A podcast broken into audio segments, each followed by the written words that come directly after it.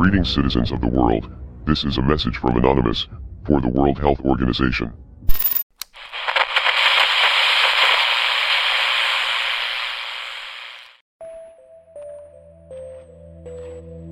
El colectivo de hackers ha dejado clara su capacidad para generar ruido y atención mediática.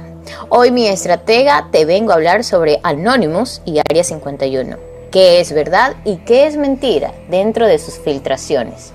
Pues sin embargo, la gran mayoría o parte de la información que Anonymous habría emitido durante estos días no alcanza a ser mucho más que eso, simple ruido. Gran parte de sus acusaciones y revelaciones que han lanzado sobre personajes públicos como Donald Trump, acusaciones también hacia Lady D, son, además de poco novedosas, difícilmente comprobables, dependiendo al final de la credibilidad que unos y otros decidan darle.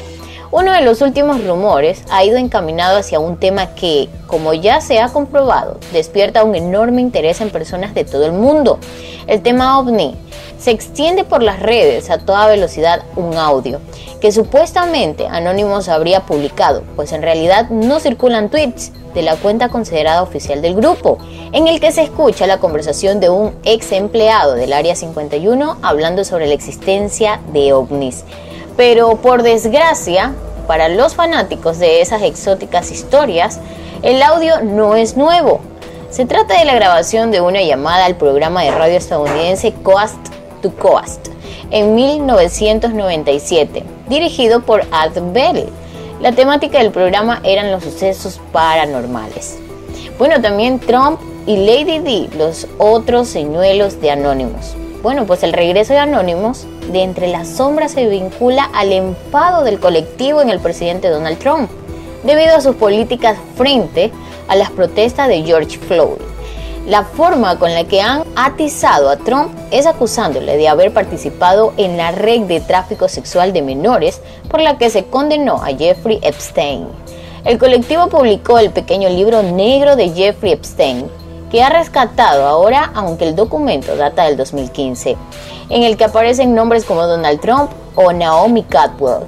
No obstante de ser verídico, el libro sería tan solo la agenda de contactos de Einstein, por lo que no comporta también pruebas suficientes para saber si alguno de los nombrados tuvo algo que ver con esa red de explotación. En cuanto a Lady Di, Anonymous afirmó que fue asesinada pues precisamente por conocer información sobre esa red que involucraría también a miembros de la Casa Real Británica. Los suicidios de músicos como ABC o Kurt Cobain también habrían sido pues en realidad asesinatos según los activistas. Ahí les traje esta información para que cada uno de ustedes también investiguen. ¿Será verdad o será mentira lo que Anónimos y Área 51 tienen en sus filtraciones? Pues bueno, para eso te traigo otro podcast. Yo soy Jennifer Ceballos y esto es el podcast de los estrategas digitales. We are anonymous. We are legion. We do not forgive. We do not forget. Expect us.